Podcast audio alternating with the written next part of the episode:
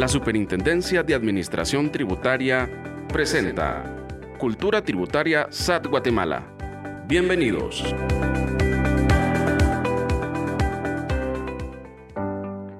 Bienvenidos al primer episodio de Cultura Tributaria SAT Guatemala. Mi nombre es Álvaro Izaguirre y quiero presentarles nuestra cuarta temporada, la cual hemos dedicado para platicar acerca de aquellos gastos deducibles que constantemente generan dudas al contribuyente en su aplicación y depuración de su renta imponible. En este primer episodio, nuestros invitados conversarán acerca de las donaciones que el contribuyente realiza tanto a favor del Estado, de entidades culturales, científicas, universidades o bien a otro tipo de entidades no lucrativas tales como fundaciones, asociaciones, iglesias o partidos políticos. Estas donaciones tienen un efecto deducible en la determinación de la renta imponible del contribuyente inscrito en el régimen sobre las utilidades de actividades lucrativas o bien para aquellas personas que prestan sus servicios en relación de dependencia, ya que la ley permite restar estos montos en el cálculo del impuesto sobre la renta que les corresponde pagar. De esa cuenta, nuestros invitados con amplia experiencia y conocimiento en el ramo tributario conversarán acerca de los requisitos y condiciones que debe de considerar el contribuyente para hacer deducibles estas donaciones. Nos acompañan los licenciados Jorge Dávila y Amner Az, ambos representantes de la Intendencia de Atención al Contribuyente de la SAT. Muy bien, ha llegado el momento de darle la bienvenida a nuestros invitados, quienes a partir de este momento conversarán acerca de este interesante tema. Bienvenidos. Sean todos bienvenidos a este primer episodio de la cuarta temporada del podcast. Realmente es un gusto poder compartir con todos ustedes, para quien nos sintoniza, para quien nos está viendo mediante los canales de la Administración Tributaria. Pues realmente vamos a tratar tema, un tema bastante importante relacionado con el impuesto sobre la renta y para mí un gran gusto poder compartir en esta oportunidad con el licenciado Dávila. Bienvenido, licenciado. Pues también nos unimos ahí al saludo y felicitando a las personas que nos acompañan en estos procesos de capacitación y como usted bien mencionaba, tan interesante tema del impuesto sobre la renta. Así que empecemos, ¿verdad? Por supuesto, y, ese es el punto, ¿verdad? Poder eh, estar con ustedes, poder socializar, poder compartir. Creo que este es de los objetivos principales que tenemos, que podamos acá tener cierta plática respecto a algunos puntos que principalmente en estas fechas que estamos ya en cerca del vencimiento de la declaración del impuesto sobre la renta, pues queremos compartir algunas, algunos puntos importantes que ustedes pueden considerar. Y nos llama mucho la atención el tema de las donaciones, porque recordemos que las donaciones LIC es una, es una de las, eh, se podríamos decir, es uno de los gastos que están que están tipificados y que están considerados dentro de la determinación de la renta imponible de un contribuyente. Pero la donación, vamos a referirnos hoy un poquito que de acuerdo a lo que establece el Código Civil en su artículo 1855 y dice que una donación no es más que dar algún bien y en este caso vamos a tener que referirnos a un bien que puede ser dinerario o un bien no dinerario a título gratuito. Y esto es bastante importante, Lick, que podamos comentar lo del título gratuito, porque muchas veces tenemos esa confusión respecto a que voy a donar, pero tengo que recibir una contraprestación. Probablemente estaríamos saliéndonos ahí de ese, de ese contexto. Entonces, para referirnos en este primer episodio al tema de las donaciones, definitivamente tenemos que tener claridad respecto a qué es esa donación y es dar a título gratuito algún bien, es decir, algo que es de mi propiedad y poder trasladárselo a alguien más, pero sin recibir algún tipo de contraprestación o remuneración. ¿Usted qué opina, licenciado?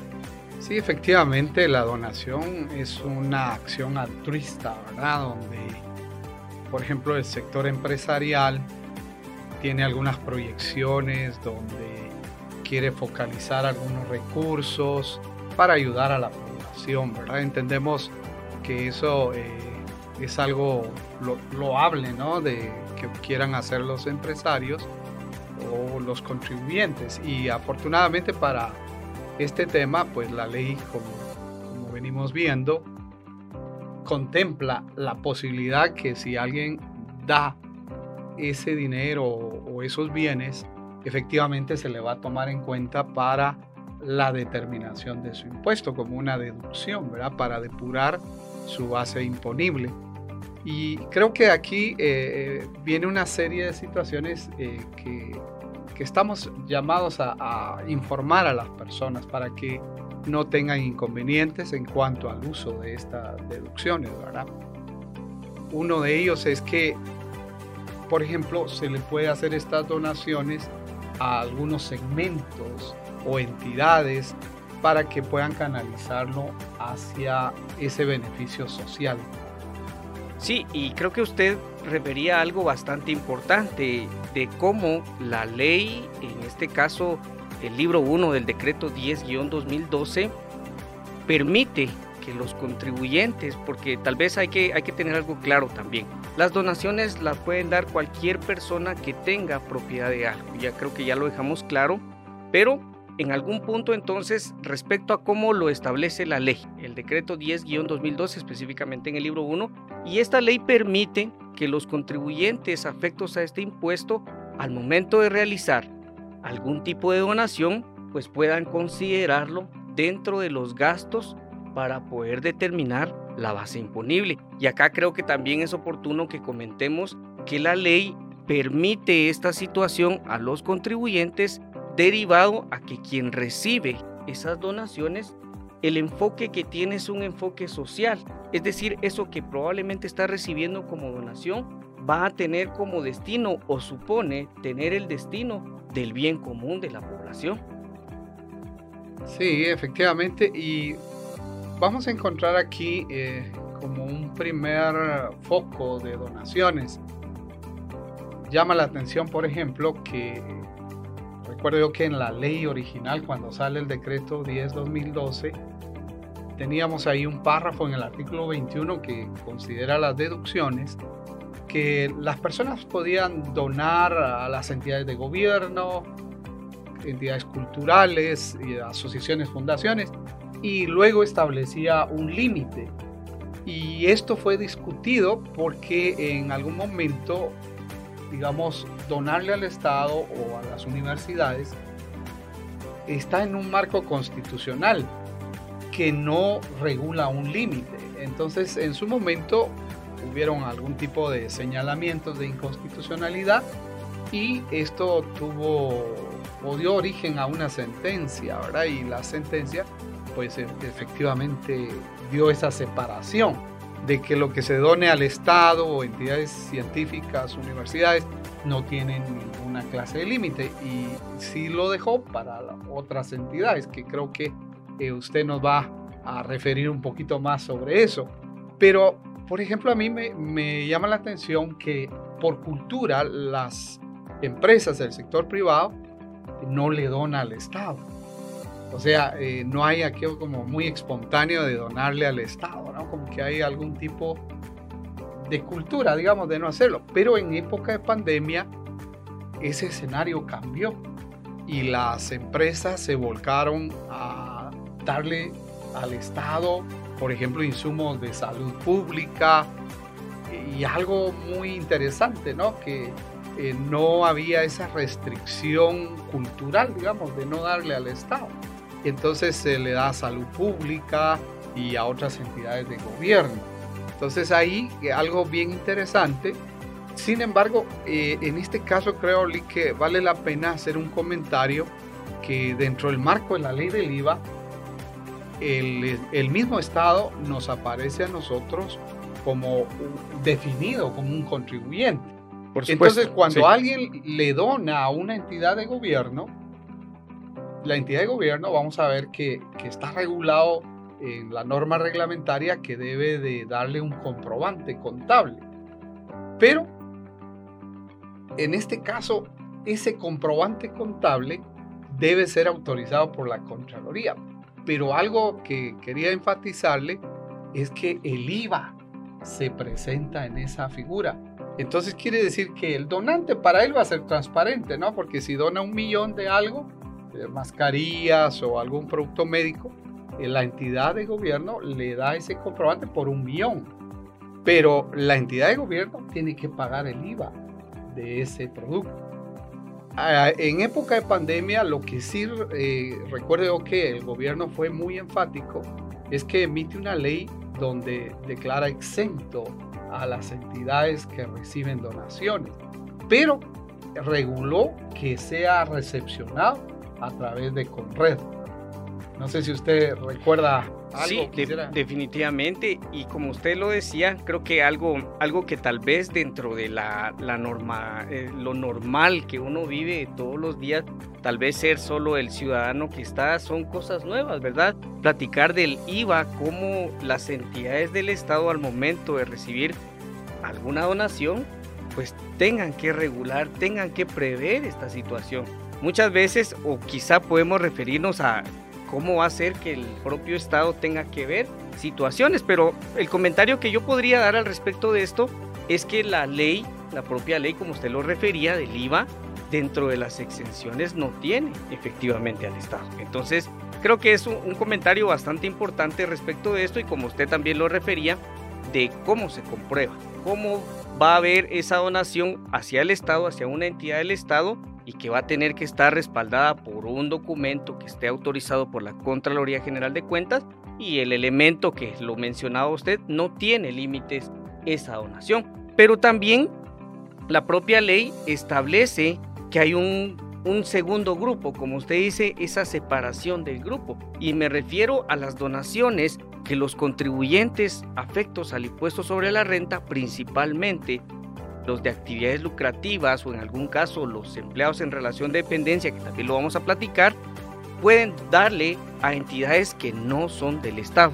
Me refiero, y lo creo que lo conocemos de forma o el léxico muy común, a las entidades no lucrativas. Vamos a poder enumerar esto, tal vez las asociaciones, las fundaciones, las iglesias, creo que es una de las entidades que más donaciones reciben y que probablemente todavía no tenemos claridad respecto al tratamiento que tendría que dársele a ese tema de las donaciones. Pero ¿qué pasa con estos contribuyentes?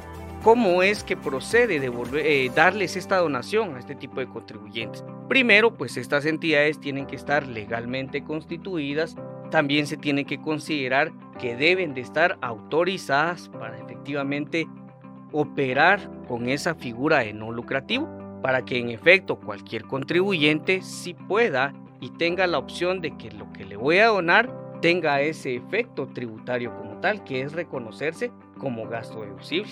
Sí, recordemos que la administración ah, ah, tributaria en su papel, diríamos, fiscalizador, Fiscalizados. Eh, encuentra regulado en el reglamento, en el artículo 19, que debe mediar para las donaciones un documento contable. Y ahí es donde efectivamente nos hace esa separación que hemos hablado eh, del segmento de donaciones al Estado, universidades y entidades culturales, donde eh, bien decíamos que tiene que ser un formulario autorizado por la Contraloría. Pero en, ese misma, en esa misma normativa del reglamento dice que para el caso de asociaciones, fundaciones, debe ser un recibo autorizado por la SAT. Y ahí, eh, digamos, se tomó el tiempo, el reglamento, para presentarnos una serie de requisitos, como usted también mencionaba algunos, que tienen que ver con describir a la persona que va a recibir la donación, como eh, su nombre completo, su denominación, su domicilio fiscal, y eh, específicamente qué es lo que va a recibir y le pide que lo consigne en números y en letras. Y por otro lado, eh, también eh, se tiene el alcance en esta normativa que se detalle quién es el donante, para que se especifique. Muy importante. Sí, para que él en definitiva pueda hacer uso de la deducción para ir a, ahí sí que deducirlo en el lado del impuesto sobre la renta como una erogación, ¿verdad? como un costo o gasto, que es comúnmente lo que, que nosotros decimos. Y hoy en día, eh, digamos, la misma administración tributaria ha facilitado este tema porque cuando las entidades ya se registran en el RTU como entidades exentas, digamos esa plataforma, ese diseño informático les permite usar en, el ambiente FEL los recibos autorizados por la SAT.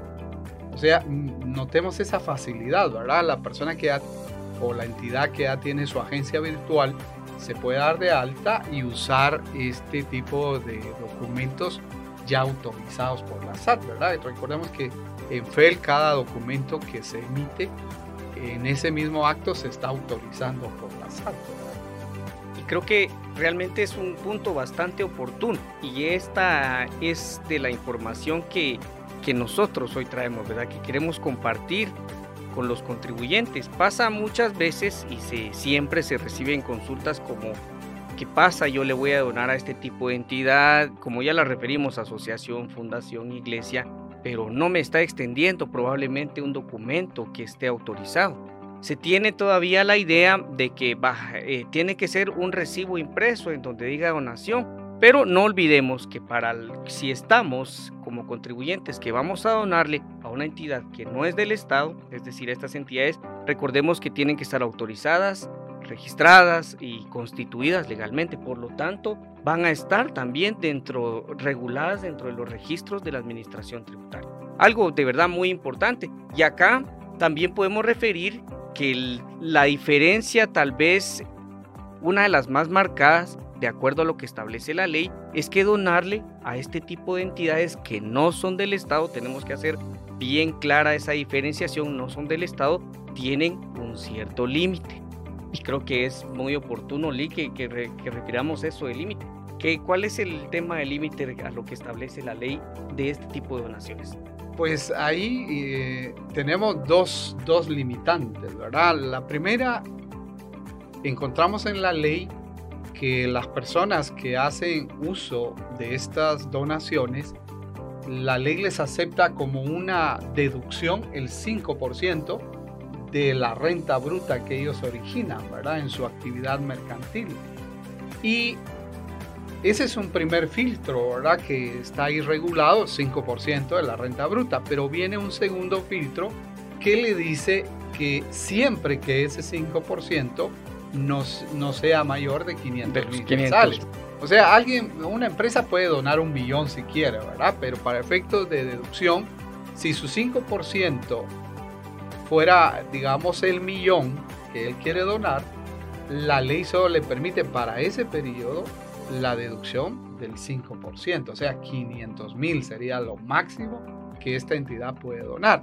Y algo también bien importante en cuanto a estos de límites y como para dejarlos bien protegidos al donante y también diríamos a la entidad que recibe la donación, es el tema de bancarización. Recordará usted que hace años salió esta ley, ¿cómo le llamaba? La, la ley antievasión. La ley antievasión. Y en esa se contemplaba que todo, digamos, erogación que hagan las empresas mayores de 30 mil quetzales debe ser canalizado por algún producto bancario, ¿verdad? Entonces, en este caso, lo recomendable es que si alguien va a hacer una donación que sobrepase los 30 mil quetzales, pues para dejarlo protegido y que no va a tener algún inconveniente de, discutirle si eso se va a aceptar como deducción o no, lo recomendable es que lo haga a través del sistema bancario, ¿verdad? Algún depósito o alguna emisión de cheque, no sé, alguna operación electrónica, ¿verdad? Que deje ese rastro del donante hacia la entidad que va a recibir este tipo de beneficio. Y viera que de verdad muy interesante el punto del tema bancario, cómo respaldar esa donación, principalmente cuando es una donación de carácter dinerario. Recordemos que la ley, la ley antievasión como se conoció en el año 2006, nos referimos al decreto 20-2006, establecía que para poder respaldar costos y gastos, además de créditos fiscales. ¿Y por qué vamos a, o por qué podemos aquí referirnos a un gasto, el tema de las donaciones? Porque va a ser la forma en que el donante, si efectivamente le corresponde, va a registrarlo. Importantísimo que tomemos en cuenta el tema de la bancarización, porque muchas veces se descuida esa situación teniendo la idea probablemente es que esto no es un gasto, esto no es un costo que tenga dentro de mis operaciones, pero para efectos de cómo lo está reportando el contribuyente sí lo constituye. Mucho cuidado con eso. Y ya que usted refería también lo de los límites de 5% o 500 mil, pues es importante también, pienso que dos elementos. Un primer elemento, el contabilizar efectivamente esas, esas situaciones, tanto en la contabilidad de quien esté realizando la donación como en la contabilidad de quien esté recibiendo. Y también nos vamos a tener que referir a que la persona que esté recibiendo la donación sea una persona individual o jurídica, de acuerdo a cómo esté constituida, efectivamente tiene que considerar entregar la solvencia fiscal a su donante. Un documento bastante importante que está regulado también está muy claramente establecido que se tiene que respaldar. Yo soy el donante y tengo que respaldar, como usted lo decía, cuidarme del límite que establece la ley. Cuidarme de que si aplica, efectivamente tengo que considerar la bancarización.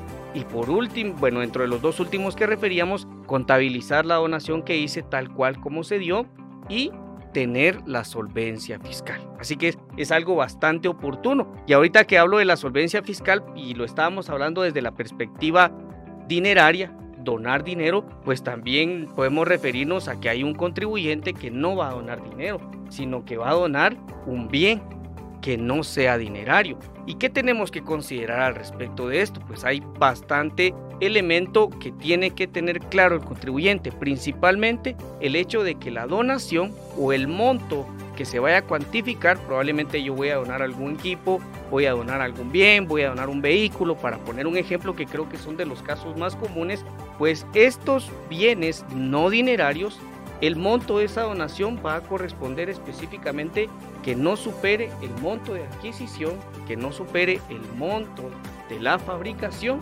de este en caso sea algo que produce el contribuyente. Y creo que son elementos también que tenemos que tomar en cuenta. Sí, yo creo que lo que usted enfatizaba del registro contable es bien oportuno enfatizarlo, porque recordemos que la SAT tiene una facultad fiscalizadora, ¿no? Y esa facultad le permite ir a inspeccionar no solo a los contribuyentes, a las empresas, sino también a entidades como las que venimos hablando, ¿no? que reciben las donaciones como asociaciones, fundaciones, iglesias. La SAT puede llegar y corroborar y diríamos como cruzar los dos registros para ver que si coincide lo que el donante afirma haber donado y lo que fue recepcionado por la entidad, ¿verdad? Que es esa facultad. Y como usted decía en el tema de donar en especie, digamos, hay algunas entidades que que hacen eso, ¿verdad? Yo recuerdo algunos casos que se dona, por ejemplo, a la Escuela de Agricultura que está aquí en Villanueva, ¿verdad? Algunas entidades le donan un tractor y veces este tipo de activos pues son bastante caros. Cuantiosos, efectivamente. Y, y, probablemente alguno de ellos eh, exceda un millón de quetzales, por ejemplo. Y lo que debemos de tener claro es que si se va a donar un bien de esta naturaleza, le rigen los límites que hemos hablado, ¿verdad? Que siempre el valor, independientemente de lo que usted decía, de establecer el valor en libros del bien, asumamos que fuera un millón, ya el valor en libros, ya quitar la depreciación o la producción que usted mencionaba, si fuera una empresa que ella misma fabrica esos activos, entonces aquí le rigen los mismos límites, que ese bien su primera ronda tiene que decir, yo podría usar el 5% de ese valor eh, vinculado a mi renta bruta. Pero si ese 5%, en el caso del tractor que mencionábamos, fuera un millón, la persona solo puede deducir ese medio millón, ¿verdad? 500 mil quetzales. Y lo tendría que poner ahí como deducible, pero los otros 500 mil los tendría que llevar al apartado de la declaración donde se agrupan los costos y gastos no deducibles. Y, en, y esto, esto me recuerda, ¿verdad? Mucho al tema de la, de la técnica, más que todo contable. Esto vamos a referirnos hoy a los colegas peritos contadores, que muchos son los que, muchos de ellos son los que están encargados de esto. Importante lo que usted decía. los límites que establece la ley son los que en su momento van a considerarse únicamente deducibles, pero no es que efectivamente la operación vaya solo a considerarse como tal. Usted lo decía, el tractor probablemente tiene el costo de un millón de quetzales, por ese monto es que se estableció la donación. Para efectos de deducción, como lo establece la ley, pues únicamente se van a considerar los 500. Y es que sí, muy importante esto, porque puede que sean donaciones de gran magnitud, ya sea donaciones dinerarias o en especie, como lo hemos venido platicando, y puede ser también cómo rige la donación para un empleado en relación de dependencia, porque cómo podemos hacer los dos escenarios distintos, como contribuyente o en una o en palabras muy simples, una empresa grande puede donar y efectivamente va a donar muchísimo más que probablemente un empleado en relación de dependencia. Y es que la ley del impuesto sobre la renta, vamos a referirnos otra vez a lo que establece el decreto 10-2012 en el libro 1, también considera las donaciones que realizan los empleados en relación de dependencia. Y es el mismo efecto que para los contribuyentes de actividades lucrativas. ¿Qué es lo que establece entonces? Establece que el monto de las donaciones van a poder deducirse de la renta neta para poder determinar el monto del impuesto. Pero acá entonces son, son situaciones que se tienen que considerar. ¿Por qué? Porque la misma ley también le da un límite, también le dice, usted no es un contribuyente con, si lo podemos decir, con capacidad económica grande a comparación de, de una empresa, para referirlo así, usted es un empleado en relación de dependencia, pero también tiene que considerar cierta limitante de a quién le va a donar. Yo creo ahí que, digamos, el trabajador en relación de dependencia, la ley está estructurada en, categorías, ¿no? Y tenemos de forma cedular. Sí, una categoría que nos habla de la relación de dependencia. Y ahí por el artículo 72 del decreto 10-2012 vamos a encontrar esta posibilidad que el trabajador también puede hacer donaciones. Y de igual manera al Estado, ¿verdad? En cuyo caso no hay límite, pero entendemos que debiera haber algún tipo de razonabilidad, ¿verdad? Nadie le va a dar el 50% de lo que gana, por ejemplo, de donación a la universidad o a una entidad de gobierno. Pero eh, donde sí se marca mucho eh, es, por ejemplo, en las entidades religiosas, ¿no? Donde eh, algunas personas, pues, haciendo uso de esto pueden donar. La claridad que nosotros queremos compartir es que igual las reglas de límites para los trabajadores es idéntica, ¿no? El 5% de su renta bruta es lo que podrían deducir, ¿verdad? Y que su patrono, cuando ellos le acrediten un recibo donde está ese 5% que ellos donaron durante un año o lo pueden hacer mensualmente, ¿no? Pero el patrono se lo va a recibir a fin de año para hacer la liquidación, ¿no? Ese 5% es válido y, se podría deducir de la, renta bruta que, para depurar y llegar a la renta neta, como usted decía. Y por el otro lado también está el límite de 500 mil, ¿verdad? Que en un trabajador suena raro que alguien vaya a donar 500 mil, pero pudiera ser alguien que gana muy bien ¿verdad? Que debe tener claridad también que sus límites es o siguen siendo ese 5% o 500 mil quetzales. Pero el trato es idéntico, ¿verdad? La ley dio esa posibilidad. Eh, no hay límite si es a una entidad del gobierno, una universidad, entidades culturales, y si es asociaciones, incluso partidos políticos, ¿verdad? Y justo eh, eso estaba pensando. En esta época que entendemos que de repente se va aumentar este, este concepto, eh, podríamos decir que también es válido, ¿no? Pero le rige, decimos, ese 5% o un máximo de 500 mil quetzales. Y qué importante, de verdad, porque eh, las mismas reglas, si usted lo dejaba muy claro, las mismas reglas, se tiene eso, a veces en un empleado en relación de dependencia da esa pauta de decir, está limitado a, la cantidad que vaya a poder donar, 500 mil, como usted decía, se, se escucha una cantidad bastante grande y, efectivamente lo es, ¿verdad? Pero sí, tomemos en consideración que si estamos realizando este tipo de donaciones, que creo que ahí se marca muchísimo más, el empleado en relación de dependencia rara vez le va a donar al Estado. O es muy poco el antecedente que se tiene, pues entonces vamos a tenernos que ir al segundo grupo. Y donde más encaja, creo, es en algún tipo de asociación o fundación o iglesia. Y hoy por hoy, en un año 2023, año bastante importante, pues también aparece la figura de partidos políticos. Si se realizan esas donaciones, usted como empleado en relación de dependencia, asegúrese de cumplir con esos documentos que ya nos referimos, ¿verdad? ¿Por qué? Porque ¿qué pasa? La donación, y creo que es algo que tenemos que dejar claro también, la donación, cualquier persona que tenga propiedad de algo, refiriéndome al tema dinerario o, o en especie, tiene el derecho a donar a quien, lo vamos a decir tal vez así muy simple, a quien mejor le parezca o a quien quiera. Porque es un derecho que tiene. Si tengo la propiedad de algo, se lo puedo donar a usted sin ningún problema. O como tal vez le podemos llamar, le puedo dar ese regalo. Pero ¿qué pasa para efectos, para efectos fiscales si no es una donación al Estado o no es una donación que se realiza a este tipo de entidades que entre comillas vamos a decirles sin fines de lucro, que estén autorizadas, constituidas, que estén registradas, que emitan esos documentos que ya referimos, pues esta donación no va a tener ese efecto financiero, no va a poder considerarse como deducible y ya sea un empleado o ya sea un contribuyente en las, en las rentas de actividades lucrativas. Bueno, yo creo que hemos eh, tratado de agotar estos enfoques y agradecemos mucho a las personas que, que nos ponen atención y, y, en lo personal, pues yo me despido agradeciendo a las personas que nos han atendido y les invitamos a que sigan, ¿verdad, Nick? Sí, por supuesto, creo que usted lo refería muy bien, este tipo de, de actividades que tenemos realmente es para poder socializar este tipo de temas, para poderles darles el enfoque que la ley establece y principalmente seguir exhortando al cumplimiento adecuado de las obligaciones tributarias. ¿Para qué? Para que en un futuro, pues derivado de alguna revisión, no se tenga ninguna inconsistencia al respecto. Así que para mí también es un gusto poderlos saludar, invitarlos para los próximos capítulos de esta cuarta temporada.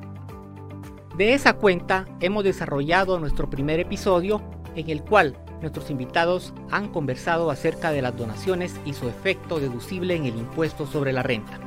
Esperamos que esta información sea de alcance y utilidad en cada uno de ustedes y sea de aplicación en su actividad profesional como educativa. Desde ya los invitamos a nuestro segundo episodio en donde abordaremos un tema de singular importancia. Hasta la próxima.